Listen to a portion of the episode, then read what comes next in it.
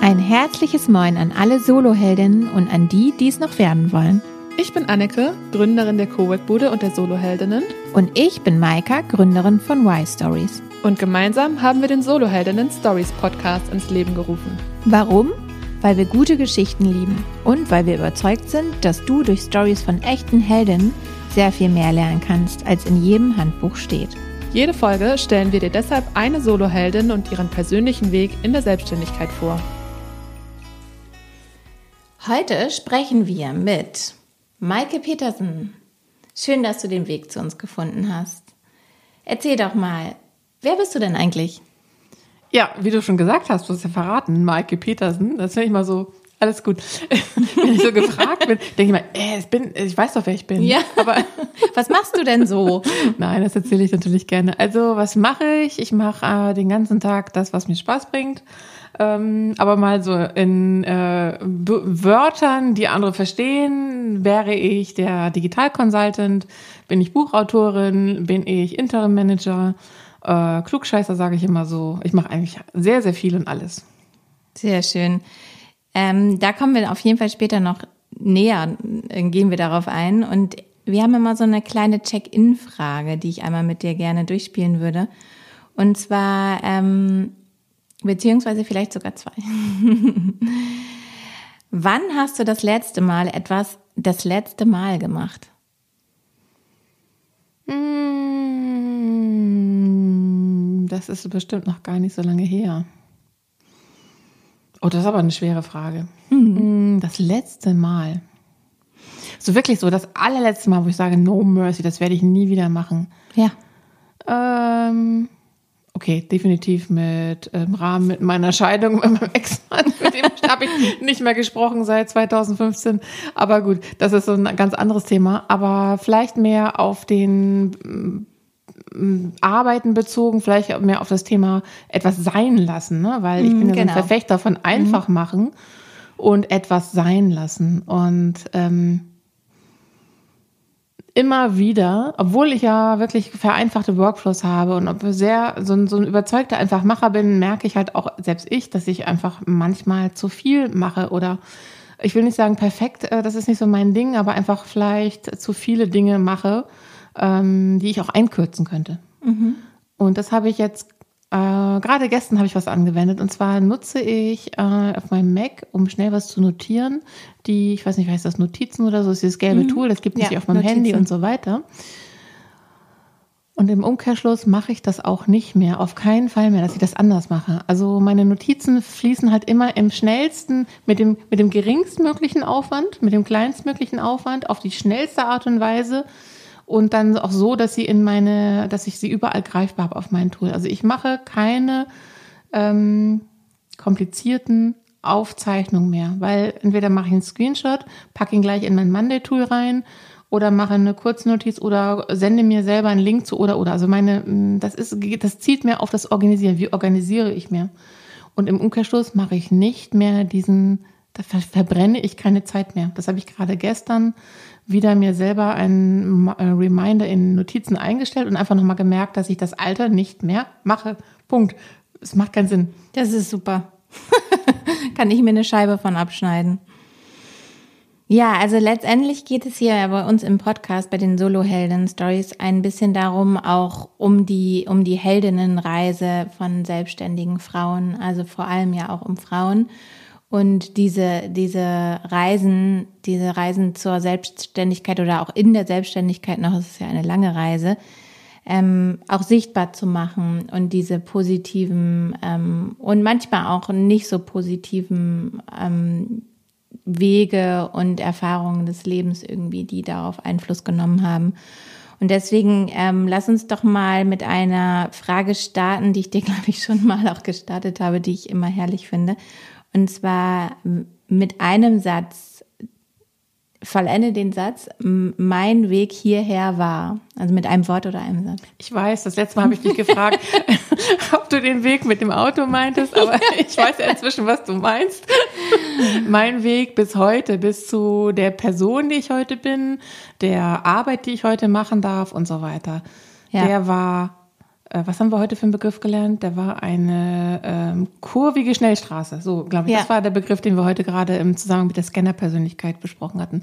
Also mein Weg war definitiv eine kurvige Schnellstraße und ich würde sogar noch sagen, wenn ich länger darüber nachdenke, es war mehr als eine Straße. Es war vielleicht mehr also in, in Japan haben wir gelebt, da gab es so mehrstöckige Autobahnen und auch bei den Verzweigungen, also so ein Netz, ne? Und so eine, so eine Schnellstraße in mehreren Dimensionen, mehrere Stockwerke, fünf, sechs Spuren und irgendwie, keine Ahnung, 500 Richtungen, das war mein, mein Weg. Das ist ein sehr, sehr gutes Bild. Also ich denke mal, wir werden bestimmt gleich nochmal auf unserer kleinen Reise nach Japan kommen. Und zwar lass uns nochmal vielleicht einen Schritt zurückgehen und ähm, schauen, wann hast du dich selbstständig gemacht und was war sozusagen der Ruf? Also ist, aus, aus, welcher, aus welcher Motivation heraus hast du dich selbstständig gemacht? War das eine Notwendigkeit oder war das ein großer Wunsch? Woher kam diese Idee zur Selbstständigkeit? Also ich habe mich äh, genau wahrscheinlich zum 1. August 1996 selbstständig gemacht. Ähm, auf jeden Fall habe ich meine ähm, Anmeldung zum Gewerbe oder zur selbstständigen Tätigkeit abgegeben und ich glaube, die macht man immer zum Monatsanfang. Also das ist auf jeden Fall August 1996 gewesen und da habe ich noch studiert. Mein Studium war noch nicht fertig. Ich stand auch noch ähm, vor dem ja, genau. Nach den Sommerferien war, startete mein, mein Diplomsemester. Also ich war kurz davor, fertig zu werden. Und warum habe ich das gemacht? Ähm, erstmal gab es eine Option. Also ich bin ja so ein Mensch, ich nutze ja jede Gelegenheit. Ähm, ich musste Geld verdienen. Ich wollte äh, was tun, weil das Studium mich nicht ausgelastet hat. Also es war, wäre nur eine der Autobahnen, die und ich brauchte irgendwie mehrere, die ich gleichzeitig bespiele.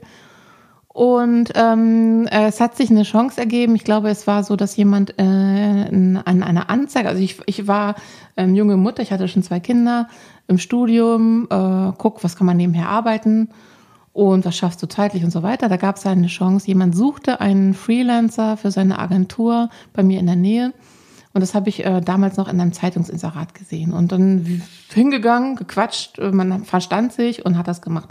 Und dafür brauchte ich praktisch auch den Sprung in die Selbstständigkeit. Also das war so alles miteinander verknüpft. Und wie gesagt, eigentlich auch aus einer, ich will nicht sagen aus einer Gelangweiltheit aus meinem Studium, aber das Studium war geil, aber es hat mich nicht ausgelastet. Also ich war Mutter, ich hatte Hunde, ich habe mich um meine Familie gekümmert. Mein Vater war ähm, 30 Jahre lang insgesamt äh, hochschwer, wie sagt man, äh, Pflegebedürftig. pflegebedürftig. Das hat natürlich großen Teil meine Mutter gemacht, aber so, ne, fängt an mit Haushalt, also so ganz viele, ich hatte ganz, ganz viele Verpflichtungen immer schon. Und irgendwie war der Tag immer noch, noch nicht zu Ende. Ne? Also deswegen habe ich halt auch noch äh, gearbeitet. Und eigentlich ging das ganz schnell so, dass ich viel mehr gearbeitet habe, als mein Studium eigentlich in Anspruch genommen hat. Äh, dabei hat, mein Studium, war mein Studium nicht anspruchslos und ich habe es auch mit eins abgeschlossen. Ich war auch die Beste und so weiter.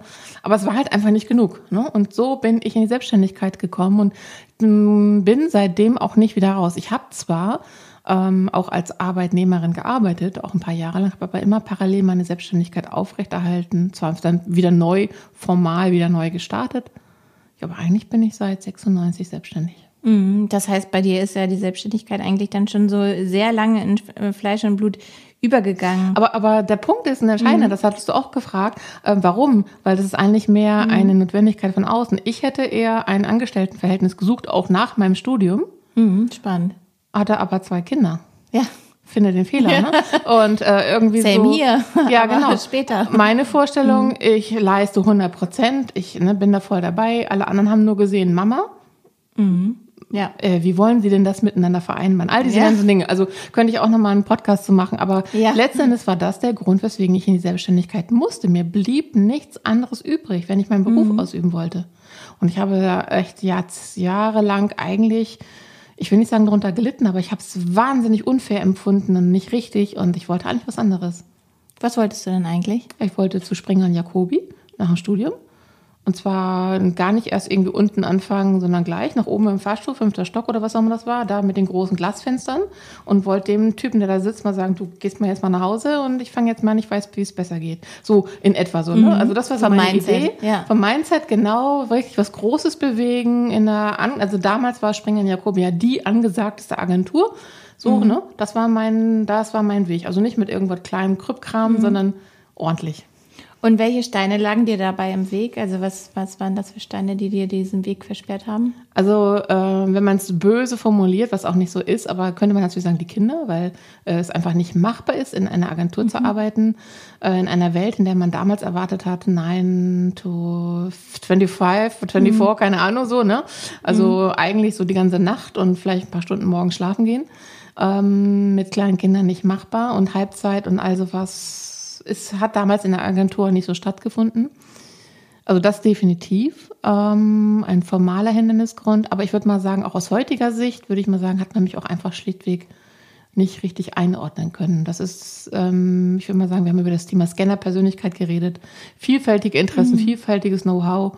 Das ist ja auch etwas, was mir mit zunehmendem äh, Erfahrungs- Wirkungsgrad und so weiter eigentlich immer mehr vor die Füße fällt, dass das Arbeitsumfeld oder, oder ähm, Firmen das nicht einordnen können. Schubladen, da gibt es keine mhm. Schubladen für.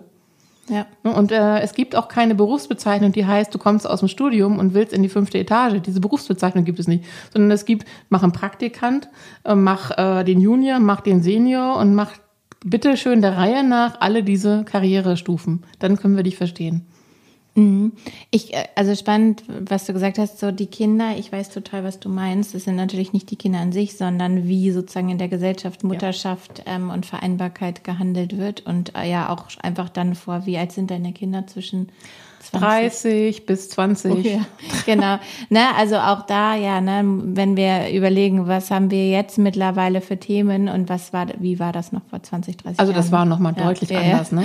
Also dieses Thema halt Ungerechtigkeit. Also im Prinzip musstest du nur irgendwie so Kinder so äh, da durfte man auch noch im, im, äh, im Vorstellungsgespräch fragen. Heute darf man das ja alles aus, gut, aus guten Gründen nicht ja. mehr fragen. Aber damals durfte man das noch unver, un, unverblümt der Mutter vor den Kopf knallen, ne? Äh, ja. wie sie sich dann erdreisten würde als Mutter von Kindern und so weiter und so fort. Ja, und dann noch, genau, und dann noch Scanner-Persönlichkeit. Maike hat nämlich selbst auch einen Podcast und da haben wir nämlich heute schon drüber gesprochen. Nochmal vielleicht so als Hintergrundinformation, aber ne, so zwei, zwei Kategorie, Kategorien, die natürlich ähm, es nicht ganz einfach machen. Und deswegen haben wir ja auch diesen Podcast, um einfach Menschen eine Stimme zu geben, die ähm, lange auch nicht so ähm, sichtbar waren oder gehört worden sind. Also das ist äh, vielleicht, will ich das nochmal ergänzen. Ich bin ja, ich habe weder in meinem Leben an zu wenig Selbstbewusstsein gelitten, noch an äh, der, der ähm, Schuspe, sich einfach bemerkbar zu machen, ob jemand das hören wollte oder nicht.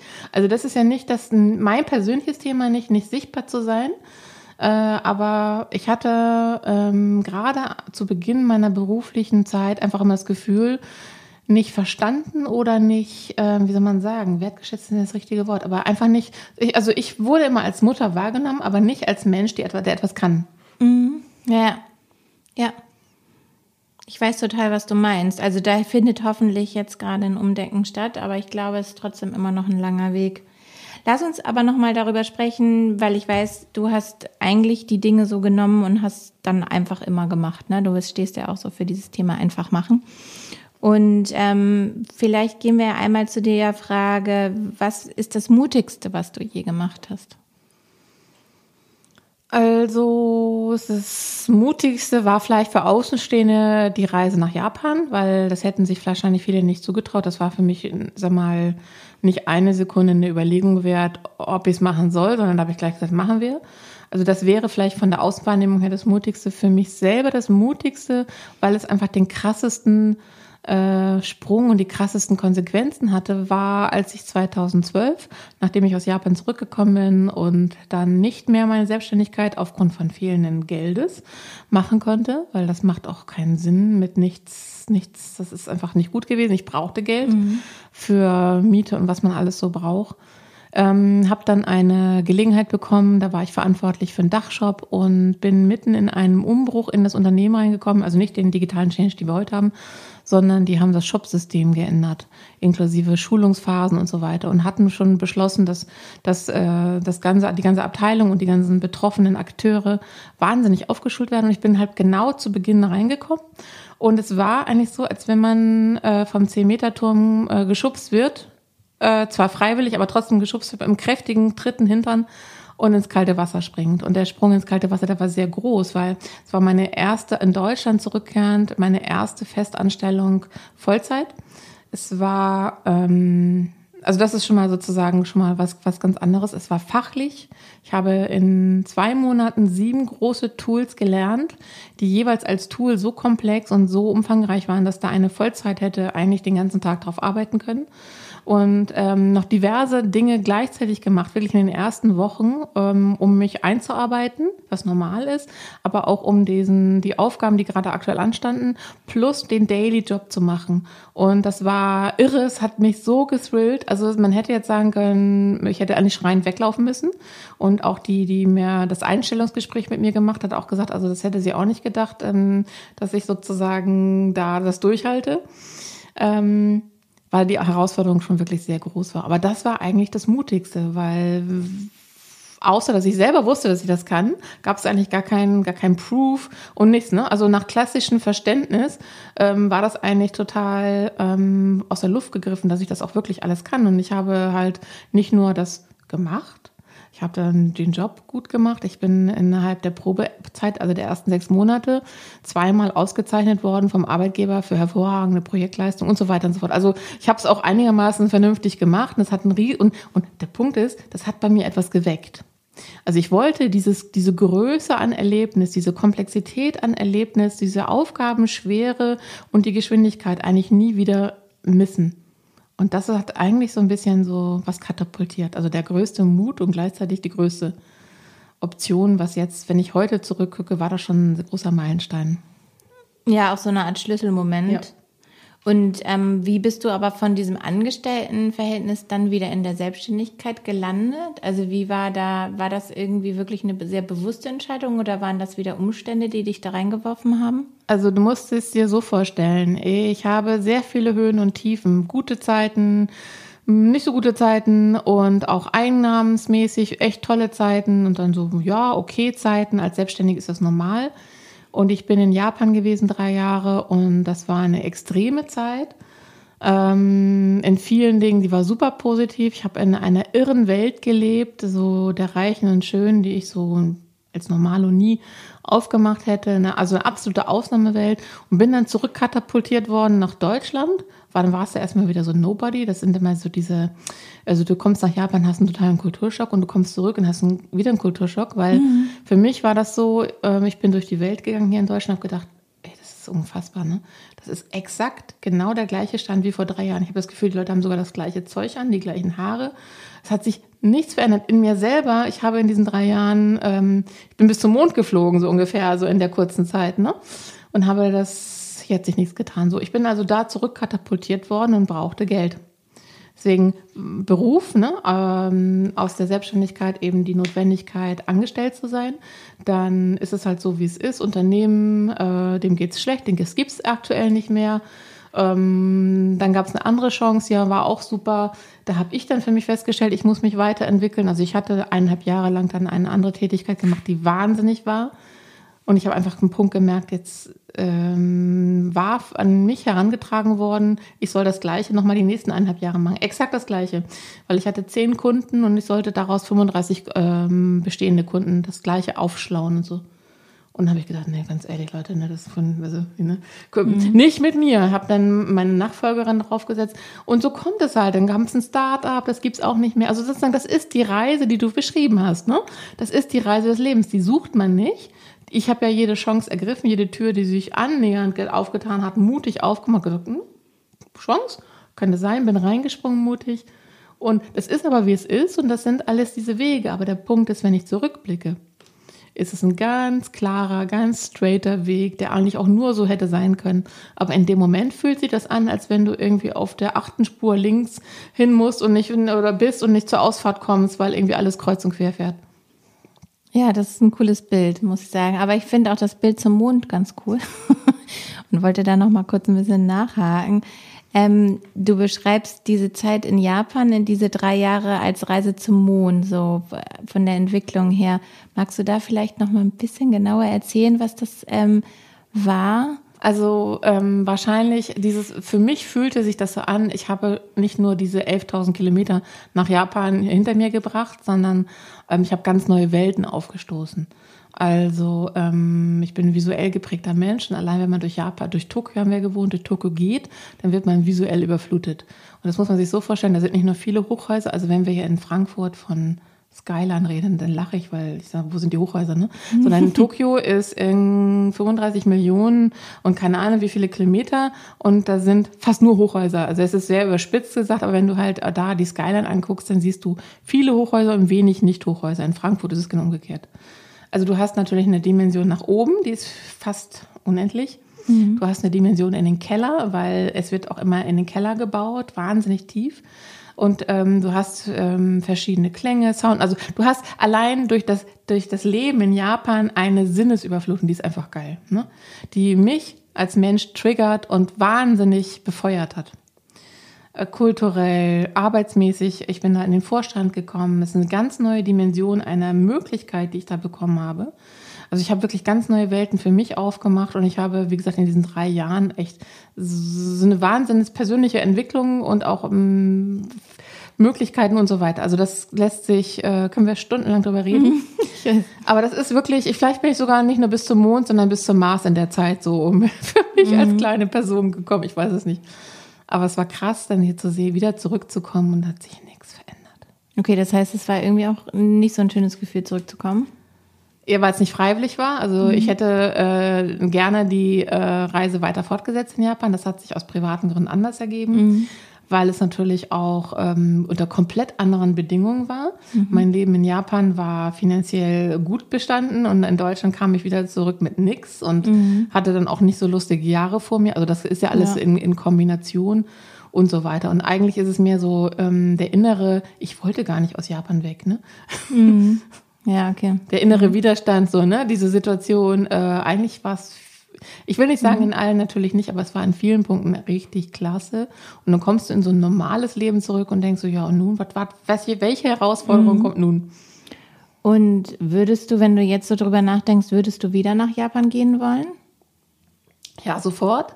Aber äh, die Bedingungen müssen stimmen. Also damit ist ähm, ja, wirtschaftliche Bedingungen und so weiter. Ne? Also mhm. ja, ich würde sofort wieder. Ich habe äh, mir vorgenommen, nochmal ausführlich zu reisen durch Japan. Das habe ich seitdem nicht geschafft, mhm. aus unterschiedlichen Gründen. Aber ähm, das ist das eine, das Land, also das Land zu mhm. besuchen. Und das andere ist nochmal anzuschließen an diese Experience. Und das muss ehrlicherweise auch nicht Japan sein, es kann auch ein anderes Erlebnis der Superart sein. Mhm. Und würdest du auch ähm, in einem anderen Land selbstständig sein wollen? Oder nein? nein? Nur mit dem entsprechenden Geldkoffer im Vorgepäck, aber nicht äh, mit nichts hinfahren und selbstständig machen.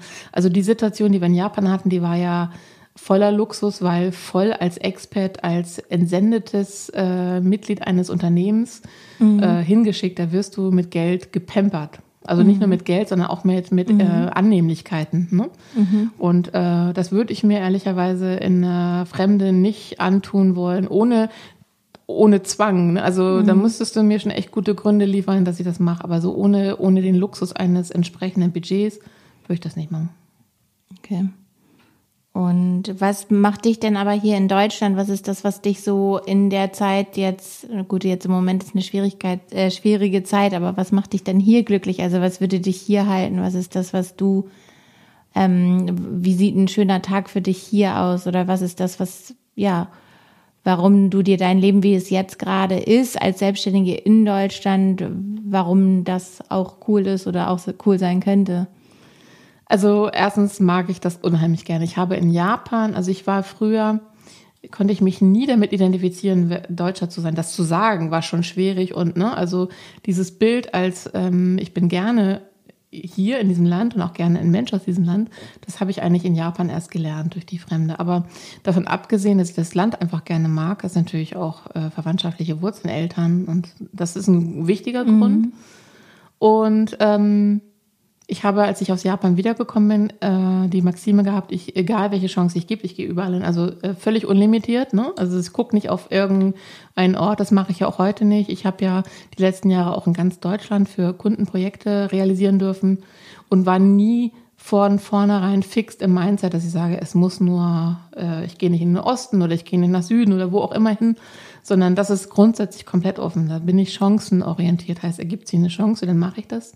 Völlig wurscht, wo das ist. Aber ich habe mich ehrlicherweise auch gerade in den letzten Wochen schon öfter mal gefragt, wann ist eigentlich der Moment überschritten, wo ich so von den Grundvoraussetzungen, die ich momentan nicht so gut finde, was Digitalisierung angeht, was Geschwindigkeit angeht, allein Internet und all diese ganzen Baustellen, also Sanierungsstau. Und da sind so viele Dinge, mit denen ich nicht glücklich bin, mhm. wo ich so für mich einfach denke, wann wäre denn der Moment, wo das bei dir einfach mal reicht, ne? wo mhm. du sagst, ganz ehrlich, kann, das kann doch nicht so weitergehen. Andere mhm. Länder schaffen das und das, da möchte ich aber nicht den, also da möchte ich auch dran teilhaben. Ich möchte ja auch kleinen, mhm. äh, mittelständischen Unternehmen auch dabei helfen, äh, ne, dass es nicht perspektivlos ist, sondern dass es auch Zukunftschancen gibt und so weiter. Das ist ja auch mit einem, eines meiner Leidenschaftsthemen.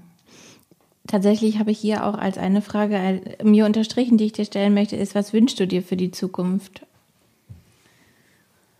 Also ähm, auf jeden Fall viel mehr digital, äh, das ist klar, das ist mein, mein Hauptthema, aber damit eigentlich auch diese digital, wie soll man sagen, das Mindset, das Verständnis, das Know-how auf breiter Ebene und das sowohl in Unternehmen als auch auf gesellschaftlicher Ebene fängt an, dass es einfach eine Selbstverständlichkeit sein muss, ähm, Führerschein zu beantragen. Also so, so simple Dinge aus dem Leben wie Schule, äh, Lernen. Und äh, was wünsche ich mir wirklich, dass wir einfach eine andere, ein anderes Werte Selbstverstellung äh, als, als Gesellschaft finden.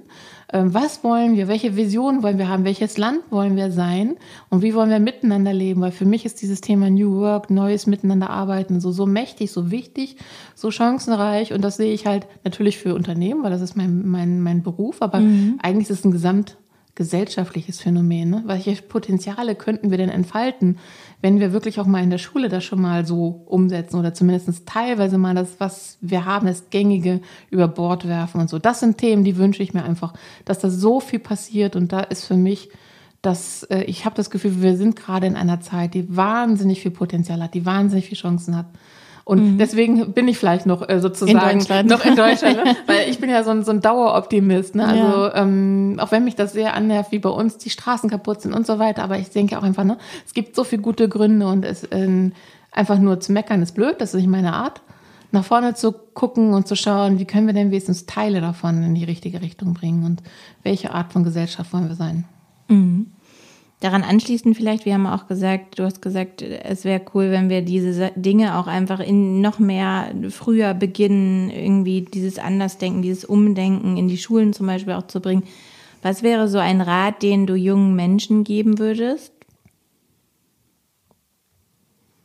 Vielleicht ich weiß nicht, ob ich das ähm, so laut aussprechen will, aber denken würde ich wahrscheinlich, schwänzt so oft wie möglich die Schule und mach so oft wie möglich was anderes. Damit meine ich nicht nur rumgammeln, sondern ich hatte gerade gestern ein ähm, von den Eventpunks ein äh, Live-Format verfolgt und da geht es um, wie man Minecraft und Lego Serious Play einsetzt. Und da sitzt ein junger Schüler mit drin und macht mit. Und genau, ne? Also mhm. der ähm, hat wahrscheinlich die Schule geschwänzt. Nee, nein, das war am Sonntag, alles gut. Das ne? aber, aber sozusagen macht einfach mal so viel viel wie möglich auch andere Dinge und die müssen nicht verkrampft irgendwie was mit Lernen sein. Ist auch scheißegal, was man sich merkt, mhm. weil alles das kann man eh äh, in Google finden. Also muss sich keiner merken, er muss sich keiner Zahlen merken, aber ein mhm. Grundverständnis dafür haben. Und für mich fängt das damit an, so eine Freude zu entwickeln, was ich eigentlich möchte. Und da muss man ausprobieren, ausprobieren. Und das findet vielleicht, wenn es nicht in der Schule möglich ist, dann sucht ihr andere Felder. Ne? Also dann sucht ihr irgendwas, was irgendwie deine Leidenschaft weckt. Mhm, Finde ich gut. Und was ist, was, was hat das bei dir gemacht? Also deine Leidenschaft, wie wurde die so entfesselt? Ist es also dieses, äh, diese Leidenschaft ja auch für irgendwie für Digitalthemen und für irgendwie kreative Dinge und so weiter. Wie ist es bei dir gewesen? Hast du da irgendwie einen Rat, Impuls oder irgendwie ein bestimmtes Buch oder gab es irgendwas in deinem Leben, wo du gemerkt hast, okay, das war jetzt sowas, wo ich ähm, deswegen bin ich, wie ich bin und ähm, konnte diesen Weg einschlagen, den ich diese schönen vielen Straßen und Umwege und so. Also gab es da irgendwas, was dir da den Weg bereitet hat? Also Nach meiner Schule, meine Schulzeit war eine einzige Katastrophe aus heutiger Sicht, so Zeitverschwendung und so. Aber nach meiner Schule ist das Beste, was mir widerfahren ist, dass ich mich für ein Studium entschieden habe. Aus heutiger Sicht halt vertrete ich die Meinung, dass man nicht zwangsläufig studieren muss, weil heute aber auch das Studiumsystem anders funktioniert. Aber ich war noch vor diesem ganzen Barcelona, äh, wie auch immer, diese mm, Änderungen, ja. Master und so weiter äh, dran. Und ähm, ich habe mich für ein Studium entschieden. Da hatte ich ja schon zwei, das erste Kind, das zweite kam äh, im Studium. Auf jeden Fall, ähm, das war eigentlich der Breiter, der, der Ebene für, für das, was ich heute machen darf, weil ich konnte meine komplette Vielfalt austoben. Mhm. äh, Im Studium hast du die Möglichkeit, das zu wählen, was du möchtest. Das heißt, ich habe den ganzen anderen Kram erstmal nicht machen müssen. Eine wahnsinnige Befreiung. Und dann die Fächer auch wirklich, die, die dann plötzlich mehr auf meine Leid, das wusste ich da noch nicht. Ne? Aber ähm, es war im 12. oder 13. Schuljahr, dass der, ich habe Kunstleistungskurs gehabt und da kam irgendwie so ein Plakat von der äh, Muthesis Hochschule in Kiel und irgendwie habe ich gedacht, naja, das wäre auch mal eine Möglichkeit. Ne? Also, dass das aber in Computerarbeit endet und dass das so, ne, das war überhaupt nicht absehbar. Aber das war einfach eine Option. Ich habe meine Mappe eingereicht, ich konnte auch gut zeichnen. So, das heißt, Chance gesehen, Chance genutzt. Gar nicht jetzt irgendwie auf 20 Jahre geguckt, sondern einfach so, ne? passt. Und das war aber ehrlicherweise auch gleich gut, weil die, ich bin da sehr, sehr vielfältig ausgebildet worden. Ich konnte da sehr, sehr gut meine ganzen Sachen triggern und viele Dinge ausprobieren und so weiter. Und da habe ich eigentlich meine Leidenschaft, ich würde mal sagen, Stück für Stück wahrscheinlich entdeckt, weil ich habe einfach gemacht und es hat super funktioniert, geil. Und dann machst du es nochmal oder machst du das nächste. Und so, so entwickelt sich das. Und äh, ich hatte einfach auch ein gewisses Glück, da die richtigen Hebel ähm, tja, zu nutzen. Und also geplant ist es definitiv nicht. Und das mit dem Digitalen kam ja auch eigentlich dann viel später. Ich habe 92 angefangen zu studieren. 98 habe ich die ersten Webseiten gecodet, in 2003 mhm. habe ich rein digital gearbeitet. Also das sind ja auch nichts, was ist nichts, was du planst, ne? Mhm. Mhm, schön, ja. Ich was, lass uns noch mal kurz ein bisschen zusammenfassen. Wir kommen schon so ein bisschen in Richtung Ende. Und zwar finde ich das schön, dieser Weg oder überhaupt diese, diese äh, Metapher der Straße und diese, wie du beschrieben hast in Tokio, diese vielspurigen, übereinander gestapelten, verzweigten Straßen. Und ähm, schön finde ich auch zu sagen, okay, manchmal gibt es einfach Notwendigkeiten, entweder in der Gesellschaft, dadurch, dass man durch eine bestimmte Sache wie Muttersein ausgeschlossen wird oder wie auch immer, oder weil man nicht in eine Schublade passt, dass man ähm, die einen bestimmten Weg nicht, also nicht an der, nicht die Ausfahrt nehmen kann sozusagen oder die Auffahrt vielleicht eher, ne? Und aber auch, dass es halt Chancen gibt, die man, die du genutzt hast, gut für dich genutzt hast. Und ähm, dazu gehört ja auch, dass man sie sieht. Also ich sehe die Ausfahrt oder ich, ne, so und deswegen fahre ich hier ab, irgendwie dieses große Ganze im Blick zu haben. Und ich habe auch das Gefühl, dass du, genau, du hast einen Hürden, hürden- und kurvenreiches Leben geführt und irgendwie bist du, sitzt du hier doch sehr klar, finde ich, vor mir und hast irgendwie für dich so dein Potenzial irgendwie erkannt und ähm, weißt, wie du, wie du auch andere Menschen damit irgendwie inspirierst und das weitergeben kannst. Und das finde ich sehr schön, weil genau das ist es ja, wir wollen ja auch ein bisschen Mut machen und äh, Mut auch für Kurven im Leben und Lücken und Brüche im Lebenslauf und so weiter machen. Und genau, du bist nämlich hier richtig, wenn du auch einen, vielleicht einen spannenden und ähm, vielleicht auch brüchigen und lockeren und Umwege fahrenden Lebenslauf hast. Ich freue mich sehr, dass du hier bei uns warst, Maike. Maike Petersen, vielen Dank. Und ja, ich glaube, Maike hat auch selbst einen Podcast. Vielleicht können wir den noch mal ganz kurz vorstellen. Vielleicht magst du noch zwei, drei Sachen dazu sagen, wenn du Lust hast. Gerne. Erstmal danke, Maika, dass ich hier sein durfte. Und das ist der Digital Talk Podcast. Den findet man auch, äh, wenn man Amazon Alexa hat. Geht man und öffnet den Alexa Skill und sagt, Alexa, spiel Digital Podcast. Oder auf meiner Webseite Digital Marketing Expert oder Spotify oder wo, also eigentlich fast überall, wo es äh, Podcasts gibt. Und da einfach mal reinhören. Dann einfach machen ist ein Thema, als eine ganze lange Liste von spannenden Themen. Ja, sehr schön. Vielen Dank fürs Teilen deiner Heldengeschichte und an unsere Hörerinnen vielen Dank, dass du uns auf dieser Reise begleitet hast. Alle Infos zu Maike packen wir euch in die Show Notes. Und ja, also bleibt alle gesund und nutzt die Sonne, zumindest scheint sie gerade. Und bis ganz bald. Tschüss. Tschüss. Wenn dir unsere Folge gefallen hat, dann freuen wir, wenn du Teil unserer Soloheldinnen-Community wirst. Abonniere diesen Kanal, vernetz dich auf Instagram und Facebook mit uns Und die Links dazu findest du wo? In den Shownotes natürlich. Klar.